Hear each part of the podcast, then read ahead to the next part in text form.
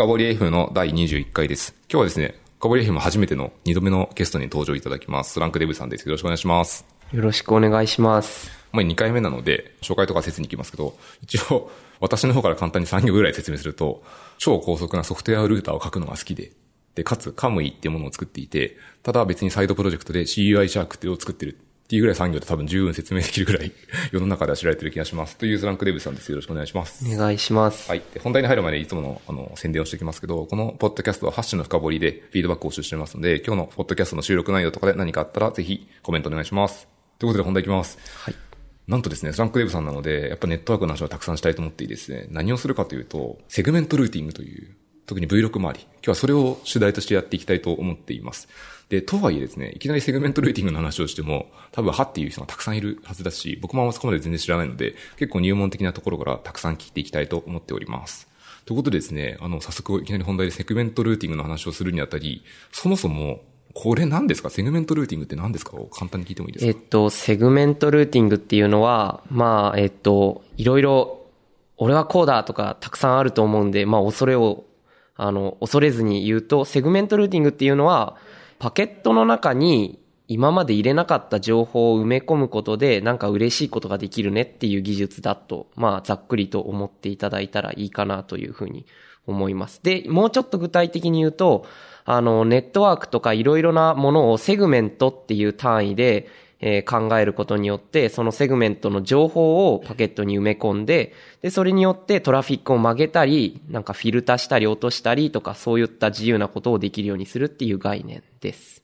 セグメントって例えばどういう単位とかなんですか？あの、それも結構たくさんあるんですけど、まあ、簡単に言うとネットワークノードのことを、えっと、ネットワークノードはセグメントの一つだし、ネットワークノードのリンクの近隣、こっちに投げる、こっちに投げ投げるみたいな、その投げる先もセグメントって言ったりします。なるほど。ちょっとその語彙の確認で、はいネットワークノードとは例えばルーターとかですか？あ、そうです。ルーターです。まあ、まさにルーターですね。はいわかりました。じゃあその、それがセグメントという単位で、さっきのパケットの中に何か仕込むって言ってたじゃないですか、情報。それは、次の宛先とかを仕込んでいくってことなんですか？簡単に言うと、えっと、基本は、ネットワークの中で経由してほしいノードを埋め込むことが多いようです。で、ただ、それだけじゃなくて、どのノードを経由して、えっと、目的地まで届いてくださいっていうことと、どのノードに届いた後に、このノードのどのインターフェースから入って、次のノードまで行ってくださいみたいな、そういう細かいこともやったりします。で、セグメントルーティングっていうのは、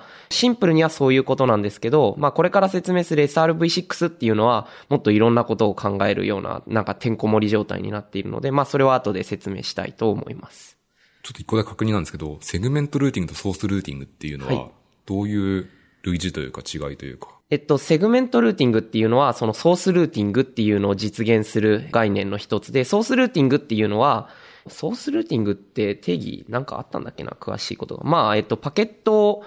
普通の IP ルーティングとかっていうのは IP ヘッダーの中のデスティネーションだけ、えっと IP、まあそもそもパケットの中には、えっとどこから来たよとか、どこに送るよとか、どういうデータが入ってるよみたいなたくさんのデータが入ってるんですけど、まあ情報が入ってるんですけど、それのこう、どこに送ってくださいっていうデスティネーションの情報だけでルーティングしていたりするんですけど、それだけじゃなくて、入ってきたインターフェースとか、どこから送られてきたよとか、そういった情報も含めて、えっ、と、もうちょっとた、たくさんの情報でルーティングするのが、えっ、と、ソソースルーティングだと、まあ、ここでは話しましょう。なるほど。わ、かりました。じゃあ、もっとのそのセグメントルーティング的なことにちょっと戻りますけど、はいこれって、これそもそもどういうメリットというか、どういう問題を解きたくてこいつが流行ってきてるんですか？はい。単純に普通に僕らがパソコンで通信とかするときって、えっと、なんか Google とかにつなぐときって、吉野にインターネットがルーティングして、うんあの、届けてくれますけど、実際はその中っていろんなことがやりたいんですね。例えば、この通信はちょっと優先帯域に投げてあげたい。あの、えっと、特に、えっと、ISP の中とかだと、ボイス系は低遅延にしないといけないとか。で、ダウンロードは、えっと、帯域を広くしてほしいけど、遅延はまあ、ちょっとあってもいいよみたいな、そういった、あの、ものによって、どのようなネットワークを提供するとか、どういうことをしたいっていうのが変わってきていて、で、そういったたくさんの処理をするために、いろんな技術を組み合わせてやっているんですけど、セグメントルーティングっていうのは、そうやって、まあ、そういったニーズを、あの、複雑に解くんじゃなくて、セグメントルーティングで、まあ、ベースで定義されている機能を、まあ、普通にシンプルに組み合わせるとそういうことが今まで難しかったのがシンプルに解決できるねっていう利点があると言われています。なるほど。さっきその、例えばネットワーク、ISP とかなので、いわゆるはいバックボーンネットワークとかって言われたりすると思うんですけど、めちゃめちゃ大量のトラフィックを流れてるところを、今もう一応解決はしてますよね。あの、トラフィックが流れてるわけなので。はいそれはこう、どういうものを使って解決、工夫してるんですか、今の ISP の、まあ、バックボーンだと多くはまあ MPLS とかを使っていて、で、その MPLS っていうのは結構普通にあのインターネットのネットワークとか使ってるだけじゃ全然気づかないんですけど、キャリアのバックボーンとかでよく使われたりしていて、ネットワークサービスプロバイダーの裏側で使われるような技術でして、それは、えっと、IP のみならず、他の、もうちょっと別の、あの情報を、まあ、これも薄くですけど、パケットに加えることで、もう少し高機能にスイッチングをしたりするような、まあ、機能だと思います。なるほど。MPLS って確かその MPLS の L はラベルなんですよね。はいそれまさにラベル付けをしていて、はいそれでトラフィックを少しエンジニアリングしてあげるとか、はい。なんだろうな、自分の使いたい経路を使えるとか、はいそういうこと、ちょっと高度なことをやってるってことですね。そうですね。あと、えっと、VPN がありますね。えっと、え MPLS といえば VPL、あえっと、VPN って言われたりするぐらいで、IPVPN とかの裏側は MPLS で作られたりしています。なるほど。その MPLS の設定とかが実は超大変とか。あ、はい。まさにそういう感じで、えっと、設定が大変というよりかは、MPLS で、えっと、ネットワークを構成するときに、えっと、各ルーターで持つようなステートがものすごく増えるんですね。あの、普通の IP のルーティングテーブルだけじゃなくて、他にもたくさんの、あの、情報を含むことになります。例えば、えっと、近隣のルーターがどういう情報を持っているかとか、まあ、いろんな情報が、それぞれのルーターごとにたくさんの情報がそれぞれ乗っかってしまうっていうのが、まあ、えっと、まさにセグメントルーティングが最初に言っている現状の課題の一つなんですけど、セグメントルーティングっていうのは、そういった各ルーターで持つステートっていうのを今までと比べて比較的に減らすことができるという利点があったりします。なるほど。あんまり意識しなかったんですけど、例えばその、僕らが普段使っている ISP のバックボーンの中のルーターとかは、その MPLS にも対応しており、で、かつ、大量のステートを持ってるんですね。それもきっと何らかのプロトコルとかで動的に配ってるものを、すごい量が多いってことなんですよね。はい、そうです。セグメントルーティングだと、例えばそのパケットが、バックボーンのエッジ、最初の入り口に入った時に、流れていく時に、そのパケットに付加情報をたくさんつけておくんですよね。このはいどの経路を作りますみたいな。なので、ルーターとかルーター、まあ、ネットワークノードを渡った時に、そのパケットの中だけを見ればいいので、ステートフルにする必要がなくて、ネットワークノードをステートレスっていう感じで考えればいいですか？はい、まさにその通りで、どのような経路を通ってほしいとか、そういった情報を直接パケットに埋め込むっていうのがセグメントルーティングの肝になります。で、MPLS もパケットにラベルはつけるんですけど、あの少ないラベル程度の問題で、で、そのラベルを見て、ルーターに届いたら、ルーターが自分のステートとパケットについてるラベルを見比べて何か処理をするっていうのが、まあ、MPLS の基本なんですけど、セグメントルーティングっていうのは、そのどっちかっていうと、そのルーター側のステートをほぼなくして、えっ、と、それらの情報をほとんどパケットの中に詰め込んであげようっていうような技術です。なるほど。なんか、何回かあの似たような説明を聞いたおかげで、はいだいぶ頭の中に入ってきました。多分聞いてる方にとっても少し、すごいぼんやりした人も多いと思いますけど、イメージは伝わったんじゃないかと思います。じゃあちょっともう少し詳しいところに行きたいと思っていてですね、あの、僕ググった結果、セグメントルーティングはどうやら一つだけではない実装はいろいろあるって話を見ていてですね、キーワードとしては、セグメントルーティングの V6、IPv6 を使うっていうものと、さっき出てきた MPLS を使うセグメントルーティング MPLS っていうものもありますよね。これって、例えばその、多分今日 V6 の話の先にたくさんしてしまうので、SRMPLS っていうのは、さっきの話だとどういう感じに動くんですか？基本的には、えっ、と、さっき言った、さっきまではとりあえずパケットに情報を加えるっていうことしか言っていなくて、情報を加える方法に MPLS のラベルを、まあ、えっ、と、複数つな、あの、重ねてつけていくパターンと、あとは IPv6 の中で拡張ヘッダーっていうのをつけられるんですけど、その拡張ヘッダーにそのセグメントルーティングで突っ込む情報を突っ込むっていう、えっと、やり方があって、で、えっと、MPLS、SRMPLS だと、まあその MPLS で使う SIM ヘッダーっていうのがあるんですけど、まあそれを複数、あの、たくさんつなげていくことで、どこのノードを経由してくださいとか、えっと、どこのノードからさっき言った通り、どの近隣に投げてくださいとか、そういった情報を組み込んで、パケットを一旦 SRMPLS 網に投げて、えっと、投げ、投げますと。で、それに従って各 SRMPLS が実行できるルーターが、そのラベルを、まあ順番に見ながら、まあ、ルーターにあるステートを、まあ、活用するのではなくて、パケットの中にある情報を活用して、トラフィックを曲げたり、いろいろやっていくというのが、まあ、SRMPLS の流れかなというふうに思います。うん。なるほど。わかりました。今日は SRMPLS はあまり深掘りするつもりはないので、この辺で SRV6 の方に行きたいと思っていてですね。じゃその SRV6 の場合って、そのさっきの話とは別に別の IPv6 ヘッダーを拡張とか何かするんですよね。どんな感じなんですか？えっと、まず IPv6 のヘッダーっていうのは、まあそもそも、じゃあまず IPv4 のヘッダーの話から軽く説明すると、うん、IPv4 はさっき軽く説明した通りに、えっと、ソースとかデスティネーションとか、次が TCP である、UDP であるとか、その他にもトラフィックのクラスみたいなのをちょこっと、まあ色付けしておくフィールドととか、あと ID とかいろいろチェックサムもありますね。まあそういうのもたくさんあるんですけど、えっと、それらの他に、空いた領域にちょっと値を埋め込めるよみたいな、それくらいのものしかなかったんですね。で、ただ IPv6 っていうのは、もうちょっと高機能にルーティングできるような拡張性も含んだ方がいいなっていうモチベーションから、あの、いくつかヘッダをつなげてこう、チェインさせていくっていう考えがありまして、で、そのチェインさせていくヘッダーっていうのが、先頭だけ共通形式になってて、その後ろは、まあ、えっと、それぞれ自由ないろんな値を定義して入れておくことができるようになるんですけど、そのうちの一つのルーティングヘッダーっていうのを、まあ、えっと、少し拡張して、SRH、セグメントルーティングヘッダーっていう、えっと、新しい IPv6 拡張ヘッダーを、えっと、定義されています。ここれ ITF で定義されてるんですけど、それ、その中にどのセグメントを通るかとか、そういったたくさんの情報を埋め込んでいく形になります。ちょっと、なんか今何を説明していたんだっけ？その、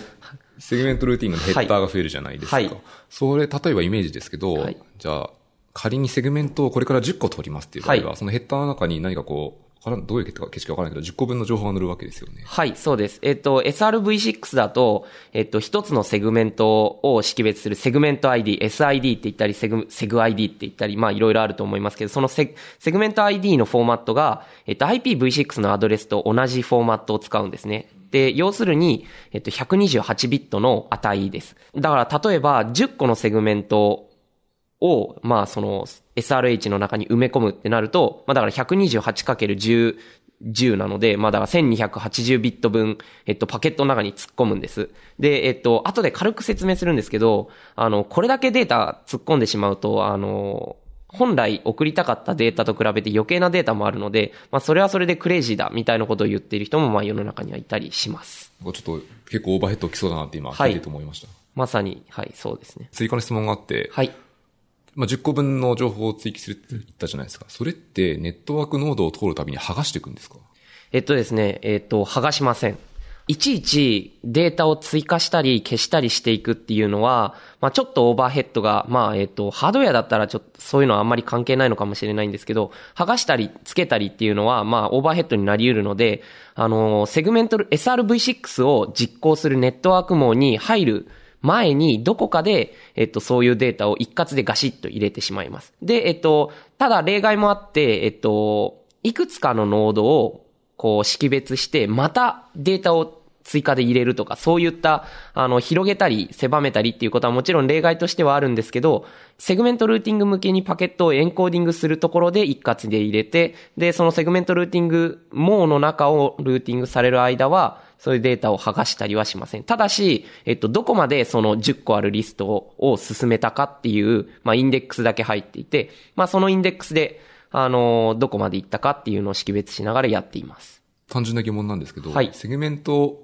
のその SID っていうのは自分のネットワークノードに付与されてるから知ってるわけじゃないですか。はい。インデックス見なくてもその通ってる人はわかるんじゃないですか？パケットは。えっと、自分自身が複数処理することもあるのと、あと戻ってくるパターンもあるのと、あ、ごめんなさい。大事なことを言い忘れていました。うん、えっと、どこまで進んだかっていうインデックスを、それぞれの SRV6 のルーターの中で、えっと、IPv6 のデスティネーションアドレスに書き換えるっていう処理をするんですね。なるほど。あの、ごめんなさい。それを言っていなかった。だから、えっと、要するに、ルーターが10個いたとして、それ、それらがごちゃごちゃに、まあ、いろいろ繋がっていて、で、えっと、最初のルーターは、一番最初 SRV6 網に入るところで、あるパケットにそういう10個のセグメントリストをバシッとこう入れますと。で、えっと、最初は、まあ、えっと、一番、次の、次に到達してほしい、えっと、セグメント ID が IPv6 のデスティネーションになってるんですね。で、次のノードまで行ったら、その、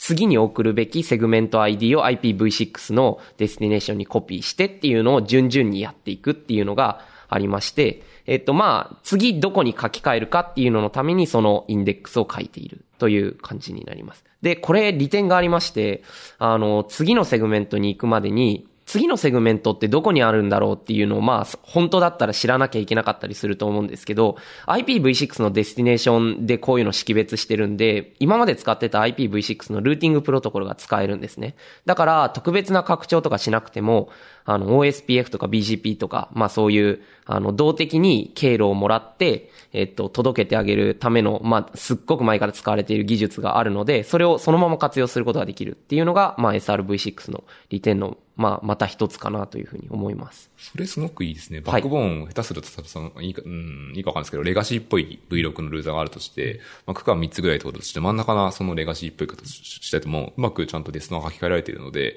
ルーティングプロトコルさえちゃんと動いていれば、再びこう、セグメント、次のセグメントルーティングの区間に帰れるとか。はい。そこわけですよね。そうなんです。あの、今僕が説明をもうはしょっていたせいで、まあ、今、あの、まさに補完されましたけど、あの、途中、すべてのネットワークの中にいるすべてのノードが、あの、セグメントルーティングできなくても IPv6 のルーターとして動くことができたら、あの、SRV6 動かせるっていうのが良いところかなというふうに思います。すごいいい特徴ですね。うん、じゃあちなみにそれ同じことは SRMPLS の方でも起こるんですか？ちょっとわからないです。なるほど。それはじゃあ なんか、ツイッターで感想を くれるかわからないです。はい。わかりました。ありがとうございます。ちなみにその、今のその V6 の特徴じゃないですか？SRV6 の特徴じゃないですか？他に SRV6 だからこそいいっていう、その、特徴とかってあるんですか？はい、ありまして、さっき128ビットって言いましたけど、128ビットってめちゃくちゃ広いんですね。あの、その中にいろんな情報を埋め込めるので、さっき、あの、トラフィックをどこ通すとか、どこ曲げるかだけじゃなくて、もっといろんなことにその128ビットあるセグメント ID の空間を、まあ、使うことができるだろうっていうふうに、えっと、言われています。そのためにそれを活用して、いろんな、あの実用の仕方がありまして、もちろんトンネルの ID を入れるもそうだし、あとは SRV6 になってくると、あの、どこのノードを通すかだけじゃなくて、どういうネットワークファンクションに通すかみたいなのもその SID で表現することができるようになるかもしれないんですね。なるほど。で、例えば、ちょっとこれ喋りながら言うと難しいですけど、A コロンコロン1って、えっと、IPv6 アドレスで一番先頭が、まあ、えっ、ー、と、先頭の16ビット分が A, A になってて、一つ、一つの A になってて、他ずっと0で、えっ、ー、と、一番最後に1がついてるパターン。で、一番最後の、まあその128ビットの後ろの16ビットだけを1234みたいな感じにいろいろ変えながら、だから A コロンコロン1、A コロンコロン2、3、4、点点点みたいな、いろいろ分けながらすることで、A っていうのはファイアウォールで、ファイアウォールのポリシー1番に通すとか、ポリシー3番に通すとか、そういう、こう、どこのノードに通すだけじゃなくて、どういうポリシーで適用するかとか、どこのノードにあるファイアウォール機能を使うとか、どこのノードにある DPI、うん、ディープパケットインスペクション。どんどんなんか専門用語が出てきますが、ただのファイアウォールをやるだけじゃなくて、もっとアプリケーションデータを深く見ていくような、より深いファイアウォールみたいなのを通すみたいな、そういうあの、もっといろんなことができるっていうのが SRV6 の、まあ、特徴かなというふうに思います。なるほど。例えばその一応 DPI の例を、すごい、はい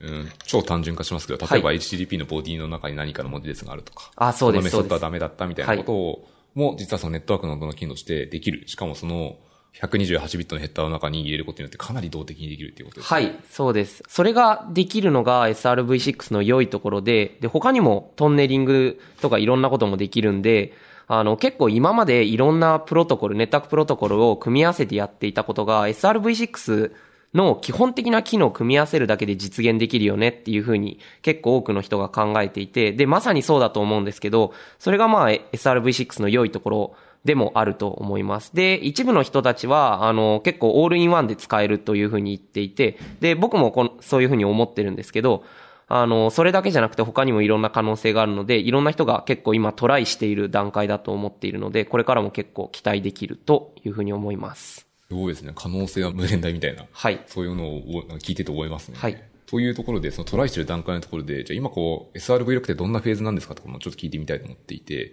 えっと、仕様的な部分と実装的な部分両方聞いてみたいんですね。で、今、SRV6 っていうのはもうさっき IETF ってちょっと言ってましたけど、IETF での仕様策定とかは基本的にもうほとんど終わってるような段階なんですか？えっと、基本的なベースの部分に関しては、えっと、ある程度できてきていると思っていたんですけど、ちょっとまだこの仕様の部分も書き換え、この部分は書き換えた方がいいんじゃないのみたいな議論が追加であるので、多分それは同時進行にこれから進んでいくのかなというふうに思います。で、ただ、あの、ヘッダーのフォーマットはある程度こうで、で、えっと、それぞれさっき、あの IPv6 のデスティネーションを、まあ、書き換えていくよとか、まあそういうこととか、まあそういう基本的なことはある程度 RFC、RFC になったかな。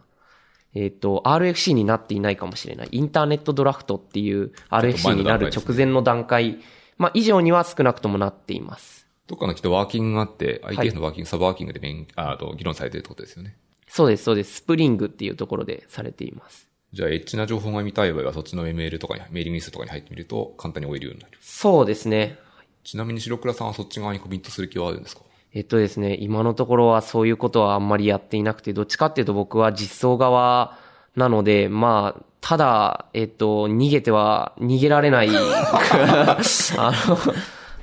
まあそうですね、はい。じゃあ、あの、いつか向かい合ってください。はい。まあちょっと IETF な的なことも聞きたいっていうのははい終わったので、ちょ実装的なところを聞きたくて、でカムイの実装の前に、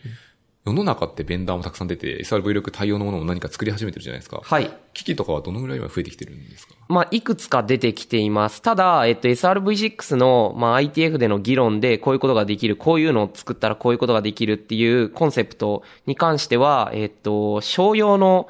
えっと、機器では、まだ揃い切ってはいない段階にあります。だからもうちょっと待たなきゃいけないかなというふうに思います。ただ、ベンダの機器に関しては、そういう状態かもしれないんですけど、オープンソースのソフトウェアに関してはかなり進んでいて、例えば Linux カーネルとか、あと Linux カーネル以外にも VPP っていう、えっと、ソフトウェアルーターがありまして、それでも、えっと、ほとんどの機能、今提案されている機能の多くが使えるので、まあ、まずは使ってみたい人たちは Linux カーネルで普通に、えっと、SRV6 が実はできるんですよねっていうのがありまして、それでやってくださいという感じかなというふうに思います。で、えっと、ベンダの機器なんですけど、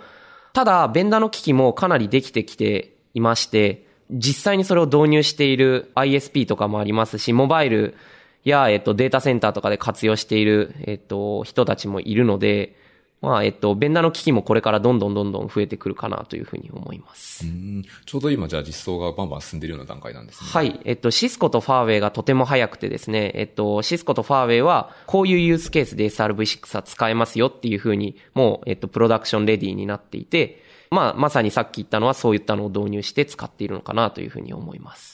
なるほど。じゃあさっきのちょっと前半であった部分のように、もし遊びたい人は Linux をいくつか立ててみて、はい。そのカーネルの中、なんか有効にする機能とかフラグとかそういうのがあったりするんですか？まあそうですね。えっ、と、そうなんですけど、普通にルーティングの経路を足すっていう作業がちょっと変わるだけで、IP コマンドで設定できて、そのまま使えるんですね。じゃあなんか軽くやっておけばできそうですね。はい。で、もう一つ、さっきシスコとファーウェイって言いましたけど、ジュニパーが出てこないっていうところがあるんですが、セグメント ID が広いっていうのが問題だってまさに言っているのがジュニパーの人たちで、あの、これ今まさに新たにあの ITF で議論されてるんですけど、そういうセグメント ID を128ビット常に使うのはやめて、使いたい時は使ってもいいけど、まあ圧縮もできるように拡張しようよっていう内容で、まあえっと、ジュニパーもいろいろ議論に参加しているので、これからジュニパーの実装も出てくるはずだというふうに思っています。なるほど。はい。あちょっと納得しきってないってことですね。はい。そうですね。あの、まあ確かに、えっと、確かに128ビットを使い切る手法ってなくねってぐらい、あの、余っちゃうんで、結局ゼロ詰めるんだったら、まあ詰めた方が、あの、圧縮した方がいいかなというのもあるので、まあそれもそうだと思います。わかりました。ありがとうございます。じゃあ、その次のトピックに行きたいと思っていてですね。これから先には、スランクデブさんがやってたことのこと話をしていってですね、はいカムイの話とかをしたくて、カムイって、はいそもそも何でしたっけ？っていうのを一回聞いてもいいですか？と、カムイは、と NTT コミュニケーションズの技術開発部が開発している、えっと、ソフトウェアのルーターです。今までソフトウェアのルーターっていうのは結構高速に処理するのが難しいというふうに言われていた技術課題があったんですけど、えっと、それをパケット転送と、あとルーティングのルックアップの視点で、えっと、解決することができている、えールーターです。はい。あの、今年ですよね。今年の Interop で、はい Kamuee でで、かつセグメントルーティング V6 を動かされてたじゃないですか。実際に会場で。はい。これって、まあ、どんな感じの構成とかで作ってたんですか？ Interop って、すごいバックボーンがっちりするじゃないですか。いろんなベンダー、はいで、その中のどの辺に組み込んだのか、と、まず、えっと、 Interop、えっと、まあ、じゃあ、今年の ShowNet の構成なんですけどこ、の Interop の ShowNet ってなんか聞いてもいいですか、なるほど、なるほど。えっ、と、 Interop の ShowNet っていうのは、まあ、 Interop って、えっ、と、まあ、6月とか、えっ、と、6月だよな？6月にある、えっと、大きなイベントでして、そこで、あの、世界最先端の、えっと、ネットワークデモンストレーションを行うっていう、まあ、えっと、デモンストレーションがありまして、で、その、デモンストレーションネットワークのことをショーネットっていうふうに呼んでいて、日本中のネットワークエンジニアが集まって、で、最新、最新の機器とかを、まあ、ベンダーの方から提供していただいて、で、最新のネットワーク運用を実現するために、まあ、えっと、半年くらい前からみんなで考えて設計して、よし、じゃあこういうので、えっと、こういうネットワークを作ろうみたいな、そういったのを、まあ、議論、して、まあ、作り上げてやっています。で、今年のショーネットは、まあ、ショーネットといっても、ショーネットの中でいろんなチャレンジがあるんですね。データセンターのチャレンジだとか、あとはワイヤレスのチャレンジだとか、で、もちろん、えっ、と、バックボーンネットワークのチャレンジだとか、あとは、えっ、と、トラフィックを曲げて、えっ、と、必要に応じて、自由に、えっ、と、ネットワークのファイアウォールとか、そういうセキュリティチェックとかをするサービスチェーンとかを、まあ、実現するものとか、あとは、えっと、今年あの、400G とか導入されたりとか、まあ、いろいろあるんですけど、僕は主にサービスチェーンの周りで、えっと、もうその機器提供者側として、えっと、インタロップに関わらせていただいていました。で、えっと、まさに、えっと、先ほどから説明していた SRV6 っていうのを使って、その、えっと、ショーネットのサービスチェーンは今年は、えっと、設計されて、で、実際に動いて、まあ、なんとか動くことができたというので、まあ、なんとか動くことができたっていうのは、まあ、カムイがなんとか動くことができたっていう感じなんですけど、あの、はい、まあ、そういう感じ。もうちょっと聞いてもいいですか、はいサービスチェーンって簡単に説明いただいたんですけど、はい今回例えば ShowNet とかだとどういうサーサービスチェーンってなんかサービスチェーンなので、はい連なっていくじゃないですか。はいどういうものをこう経由していったんですか？えっと、主に、えっと、多くが、まあ、セキュリティファンクションなんですね。えっと、UTM だったり、あとは普通のファイアウォールだったりっていう、えっと、今年の ShowNet に関してはそういう構成だったんですけど、実際にはそれ以外にも、サービスチェーンの中に、まあ、 NAT を入れる、キャリアグレード NAT を入れるとか、まあ、入れないっていう考えもあるんですけど、それだったり、あとは、えっと、トンネルのエンドポイントを、まあ、置いて、クラウドのに飛ばすとか、まあ、いろんなやり方があって、ただ今年の ShowNet に関しては、えっと、多くがセキュリティファンクションでした。なるほど、わかりました。それを、その Kamuee 部分を作っていられたということなので、これって実際にソフトウェアで書くわけですよね。はい。どの辺がすごい大変とかなんかやばかった部分とかありますか？そうですね。ちょ、もうちょっと ShowNet の説明、あえっと、先にしちゃしちゃってもいいですか？いいですいいですえっと、サービスチェーンで、さっき言ったセグメントルーティングの基本的な機能を使って、それぞれのファンクションにトラフィックを通すっていうのを実現するんですけど、えっと、そもそもさっき言ったセグメントルーティングの機能って、ちょっと特徴がありまして、えっとまずトラフィックのデスティネーションが書き換わっちゃうっていう点で、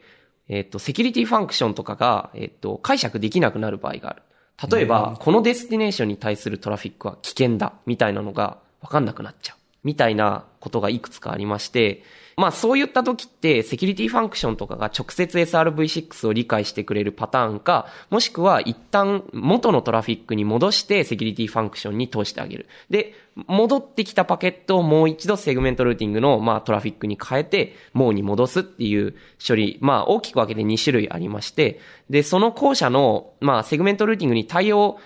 まあ、セグメントルーティングの処理を、えっと、行わないファンクションに対して元のトラフィックに戻してあげるときに、プロキシーっていう、えっと、SR プロキシーっていう名前で呼ばれてるんですけど、そういう機能が必要でして、で、今年 Kamuee はまさにそこで動いてました。なので、ちょっとトリッキーなことをしていて、SRV6 でネットワークのバックボーンは作ります。で、えっ、と、その端っこに SR プロキシーとして、 Kamuee や、まあ、他にもいくつかあの、コントリビューションがあったのですが、まあ、 Kamuee がいます。で、えっと、 Kamuee まで流れてきたパケットが一旦 Kamuee で元のトラフィックに戻って、えっ、と、セキュリティファンクション等に通って、えっ、と、戻ってきたパケットが、もう一回セグメントルーティングのパケットに戻って、えっ、と、ネットワーク網に戻るみたいな複雑なことをやってまして、で、そこで Kamuee が今年は動いていたという感じです。それつまりあれですよね。はいその Kamuee が最初にパケットを受けた時にやることとしては、SRH を全部剥がすってことをやる。えっと、種類がたくさんありまして、えっと、まさにセグメントルーティングヘッダーを剥がすパターンと、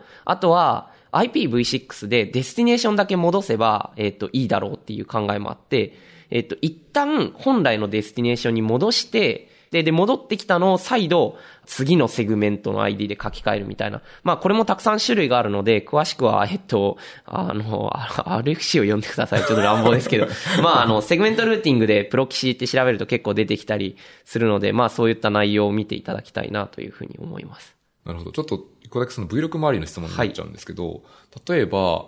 セグメントルーティングヘッダーを全然、こう、アウェアじゃないっていうか、こう、意識できないはい。機器もたくさんある中で、はい。そういう人たちって普通見たときって、知らないヘッダーを見たときって見逃すようにみんな作るんですか？えっとですね、ちょっとそういった中身に関してはちょっとあんまり詳しくないので何とも言えませんが、だから、えっと、僕の、まあ、感覚で思うことは、特にセキュリティファンクションに関しては、えっと、よくわからないヘッダーなら落とすべきかなというふうに思わないこともないですよね。だって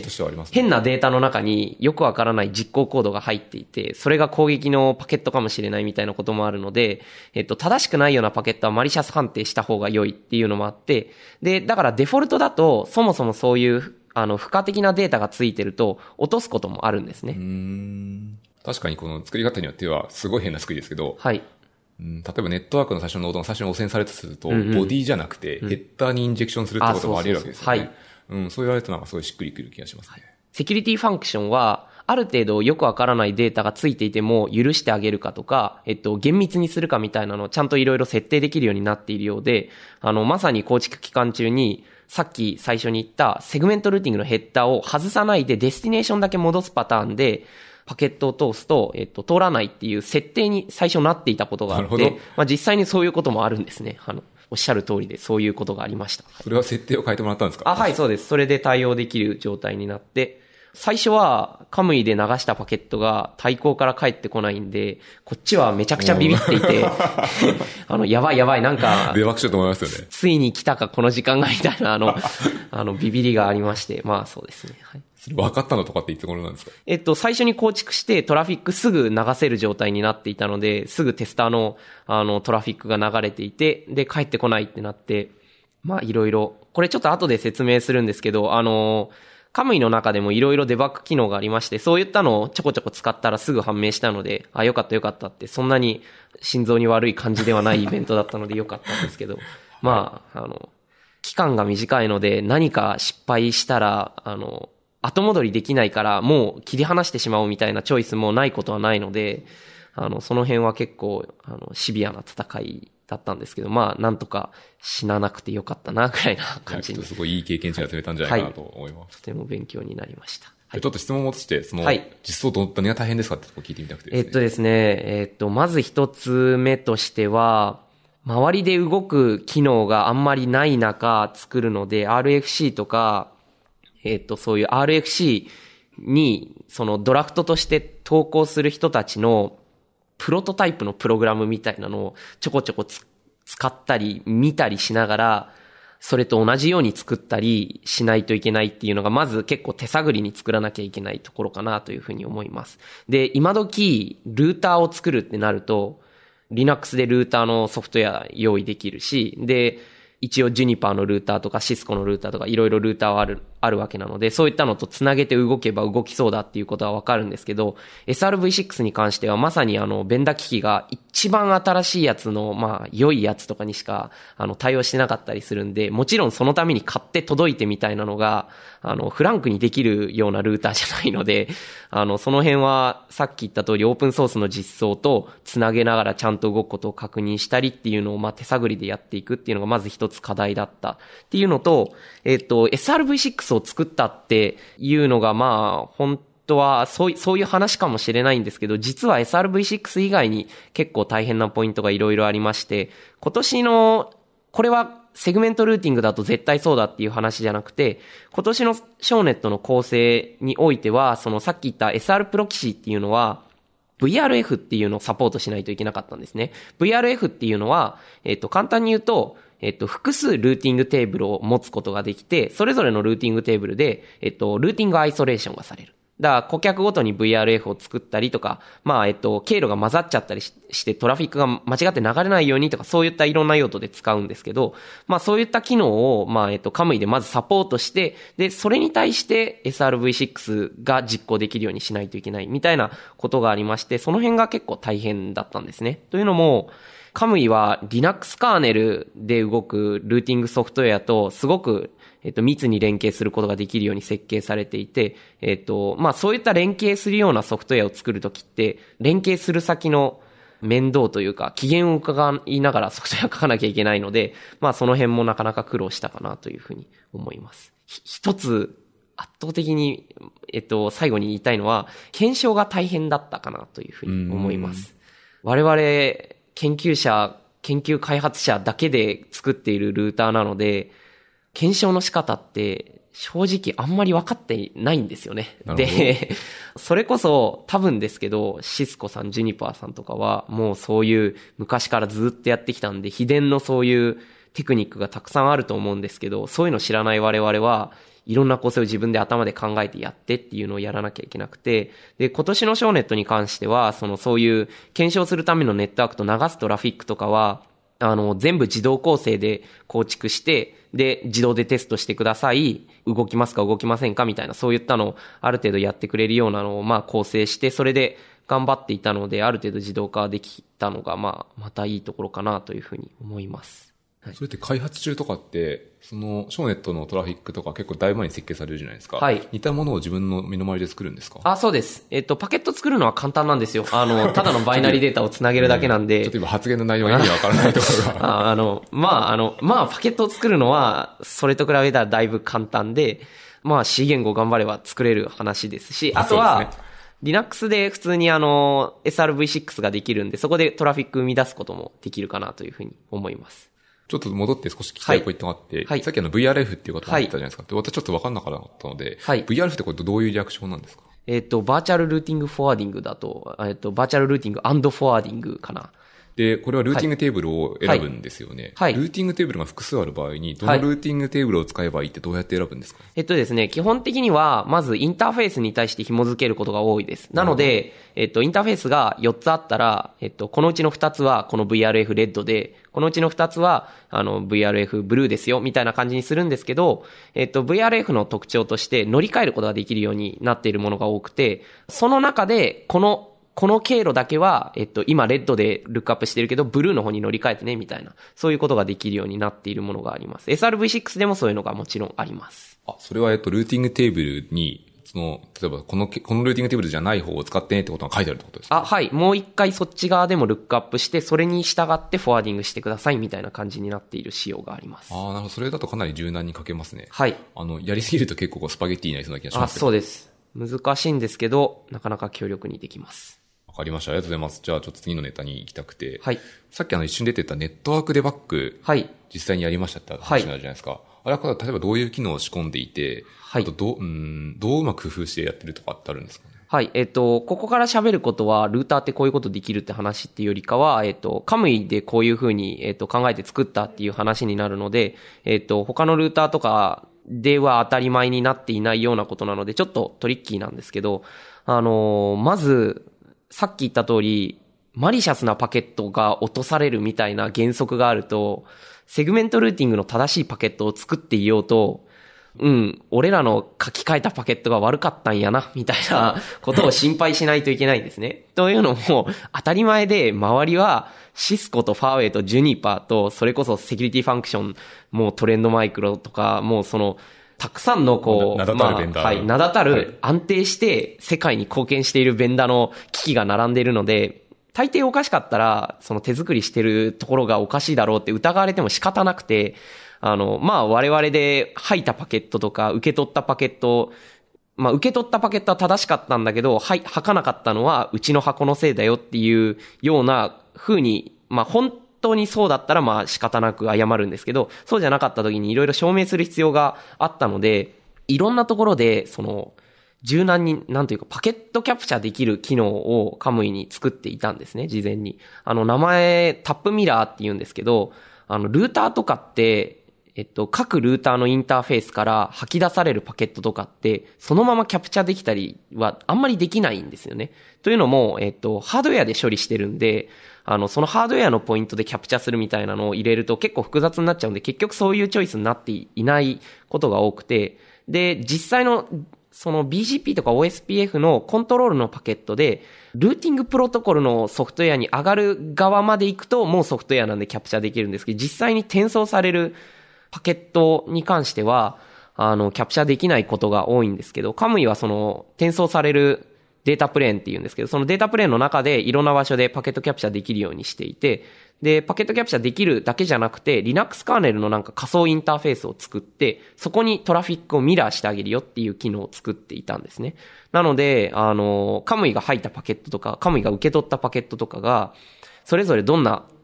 バイナリ状態になっていたかっていうのを、まあ、逐一その場でこう、あの、タイムリーに保存したりすることができたっていうのが、で、その保存したデータを、まあ、オペレーターの人に渡して、あの、どうですか？多分これで正しいデータだと思うんですけど、みたいな、そういう保証を行っていくっていうようなデバッグをしていました。これ、あの、なかなか良くて、えっと、ソフトウェアルーターってこういうことできていいね、みたいなネタの一つだと思います。すごいですね。どこのキャプチャーポイントでも自由に自在に取れそうですね。えっと、はい。あの、まあ、簡単には、でも基本的には、えっと、インターフェースか、えっと、サブインターフェース、あの、VLAN インターフェースとかで、えっと、イングレスとイグレスのところでキャプチャーするかなというふうに思います。これ、運用で活用させましたけど、もともとは、あの、開発中にいろいろ使いたくて作っていて、それこそさっき作り方わからない、検証の仕方わからない、デバッグもようわからんっていう感じなので、まあ何でもいろんなところでデバッグできたり、独自のデバッグツールを用意することなんて結構ザラで、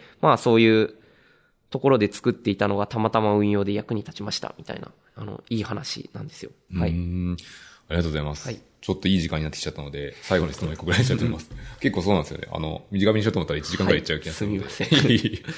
あとですね、もう一個聞きたいのは、今結構 V6 を使ってるとか、カームを実際にインタラップで動かした話の中で、SRV6 を自分でいろいろやっていて、このそそもそもその SRV6 自体の課題とか、はい。ソフトウェアルーター作ってこんな課題が将来ありましたとか見えてきましたとか、そういう話って聞いてもいいですか？はい。まず SRV6 の課題に関しては、先ほど言った ID 空間が広すぎるっていう内容に関して、で、まだばらつきがあるので、それからもうちょっとそこを様子伺ってみる必要があるかなっていうのが一つと、もう一つは、えっ、ー、と、そのアウェアネスに関してで、今回のショーネットは SR プロキシーっていう、えっ、ー、と、まあそういう考えを使って解決してはいましたが、えっ、ー、と、そもそも SRV6 のインターネットドラフトとかを見る限りでは、あの、すべてのノードが SRV6 を理解し、えっ、と、動作するべきであるっていうふうに書いてあって、えっ、と、まあ確かにそうできたら嬉しいんだけど、本当にそうなるかなっていうのは、世界の流れと相談してみないとわからないので、えっ、と、さすがにみんながわかることじゃないんですね。で、そういったのが絶妙に、あの、不一致してしまった結果、結局、うん、これダメだったね、みたいなことはよくある話なので、まあそういったところの課題解決が結構気になっているところだな、というふうに思います。で、えっ、ー、と、ソフトウェアルーターに関してですね、えっ、ー、と、結構我々は今までソフトウェアルーター作っていて、あの、どういうポイントに入れたらいいんだとか、ハードウェアほどの安定性が、あの、出せないのは危ないんじゃないかみたいないろんな課題があるんですけど、まあその中でも特に今回みたいな SRV6 のような、あの、新しい技術をすぐ導入したりして、どういう運用ができるねとか、あと、こういう未来ネットワークはこうやって作れたらいいかもしれないねっていう材料として、あの、使うことができるのがソフトウェアルーターのいいところだなっていうのは、新たに、えっ、ー、と、実感することができました。で、ただ、えっ、ー、と、時間が経つと、これはハードウェアに実装されて、ソフトウェアいらねえってなることもあるかもしれないので、うん、まあその辺はうまい具合にこう適宜、あの、良い場所を見つけな、見つけながら頑張っていかないといけないなっていうのは、まあこれからも我々が戦わなきゃいけないところかなというふうに思います。はい。ちょっとそのところで、前回の収録に絡んだ質問なんですけど、はい、ソフトウェアルーターだったとしてもを使って爆速にするってことも以前やられてたじゃないですか？はい、だったとしても、やっぱりハードウェアとの戦いは厳しいって感じなんですか？そうですね。えっと、そもそも、あの、効率性が全然違うので、えっと、ずっと動かすとなると結構消費電力が大きかったりするっていうのと、あとは密度、ポート密度が上げられないっていうのがソフトウェアの課題なんですね。すごいんですよ。あの、ハードウェアのルーターって 1U の、あの、中に 100G32 ポートとか埋め込んでくるんですけど、さすがに普通の汎用のサーバーに 100G のネットワークインターフェースつけてる場合だと、まあ、えっと、4U とか、えっと、2U 以上で、やっと10ポートつけられるかつけられないかぐらいになってくるので、まあそういった体では、まあやはりあの、もう機能的な柔軟性がまあ必要なくて、この機能をずっと実行すればいいんだって状態になっていたら、えっと、ハードウェアルーター、を導入するっていうのがあるかもしれません。ただ、まだわからないので、それはちょっと僕がこれからも勉強していろいろ解決するネタかもしれないので、えっ、ー、と、明日には意見が変わってるかもしれません。はい。確かにおっしゃる通り、例えば 2U のラックとかに、まあ、10本しかさせないってなると、ネットワークの装置はちょっと物足りない感じはしますね。うん、そうなんですけど、他にもいいところがありまして、もうぜひぜひ。はい。いろいろ考えていきます。わかりました。ありがとうございます。はい。じゃあですね、かなりいろんなことを聞けたので、はい、このポッドキャストの主力はこれで終わりにしたいんですが、最後にもし何かこう、白倉さんとかスランクデブさんから何か言いたいことがあれば。言いたいこと、言いたいことは特にないんですけど